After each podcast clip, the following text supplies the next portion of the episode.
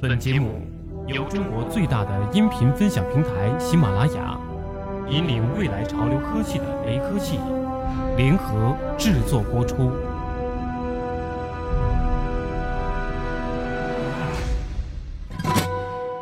近日，霸王级的寒流袭来，连广州都下雪了。不光大家被冻惨了，还有很多数码产品因为寒冷而罢工。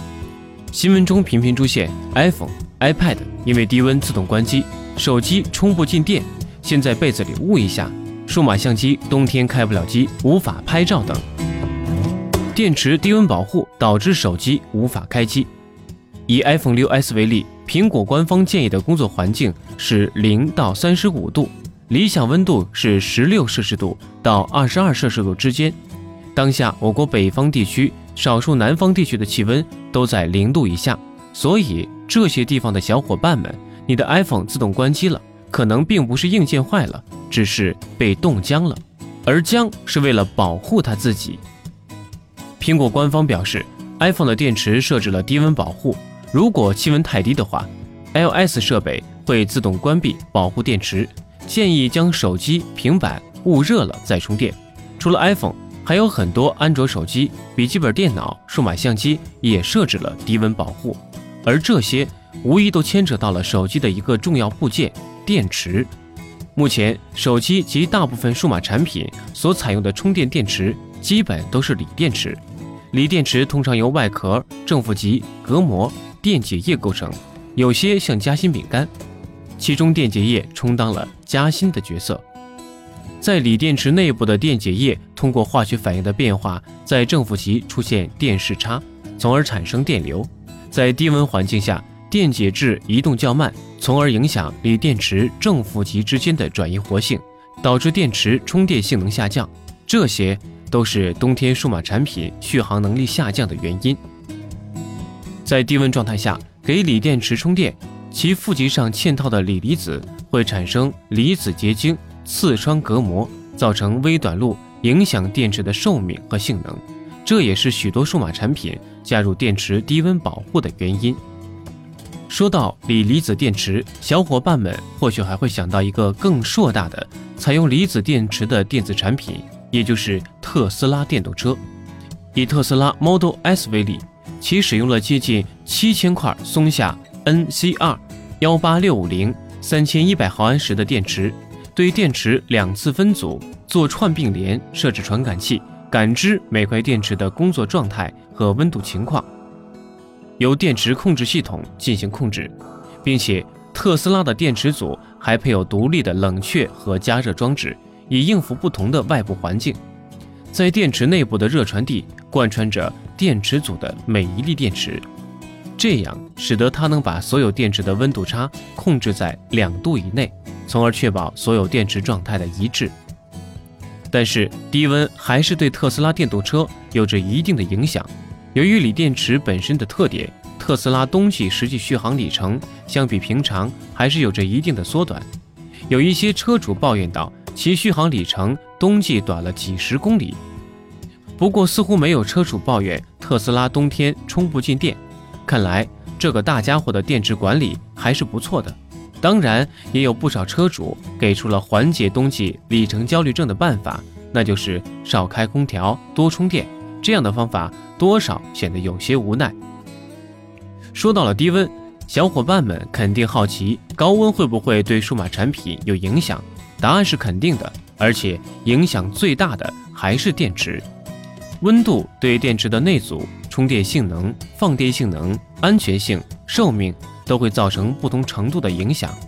以锂电池为例，在温度较低的情况下，放电量比常温低，主要是高温情况下，锂离子迁移速度加快，锂电极和除氧电极在高温情况下产生分解或形成氢气，使电量消耗减少。而在低温环境下，锂离子活动迟缓，需要更大的电压驱动电池进行正常工作，于是造成了电池更大的消耗。这就是。为什么夏天手机显得比较耐用的原因？但是当温度过高，也会对电池产生不良影响。一些劣质的锂电池在高温情况下会出现短路，产生大量电流的情况，从而发生燃烧和爆炸的情况。因此尽量不要把电子产品放在炉子边。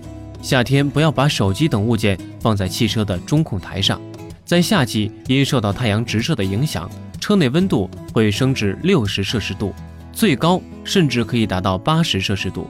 因暴晒导致手机自燃，从而导致车辆燃烧的情况也不是没有。还有那些装在挡风玻璃上的导航仪也是需要注意的。当然，除开温度，其他一些因素也会让锂电池燃烧或者爆炸。举个例子，不小心被尖锐物品戳破。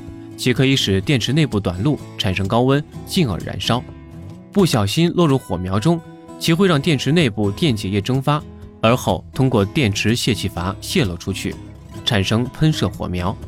电池内部短路，密封的锂电池短路后，会在短时间内让电池产生高温，内部的液体会蒸发出大量气体，且来不及从泄气阀中排出，在短时间内形成高温高压，从而产生爆炸。电池质量糟糕，劣质电池产生过程中，涂布、卷绕等工序的清洁度和干燥度不够，会让很多水分和杂质进入电池，长期使用会出现短路爆炸的可能。所以，移动电源爆炸、平衡车自燃之类的新闻屡见报端。乘坐飞机安检时，锂电池设备被当作高风险物品严肃对待。虽然温度对数码产品的工作影响主要还是电池方面，但是这并不表示温度对数码产品的其他方面没有影响，而这些影响主要是对数码产品材质和电路的影响。举个例子，一对数码相机而言，持续的高温会影响粘合光学透镜的粘合剂，也会影响照相机内部的其他部件。如果相机经常被高温烤灼，镜头的变焦橡胶。还会因受热膨胀而变得容易脱落，而过高的温度还会加速相机传感器的老化，对相机造成不可逆转的伤害。二，温差也是个大问题，它能让电子产品感冒。以手机为例，在高温差下，其会形成一种冷凝现象，此时手机内部会产生水汽，如果水汽产生过多，就导致手机出现短路、屏幕显示不稳定等现象。一些质量差的手机还会因此报废。三，一些手机还会使用玻璃和陶瓷材质作为机身的材料，当温度过高以及温差过大时，这些材质还可能出现裂痕、融化的现象。不过，这样的情况相对极端，正常情况下基本是不可能出现的。出现这些情况的概率远比把手机摔碎的概率要低。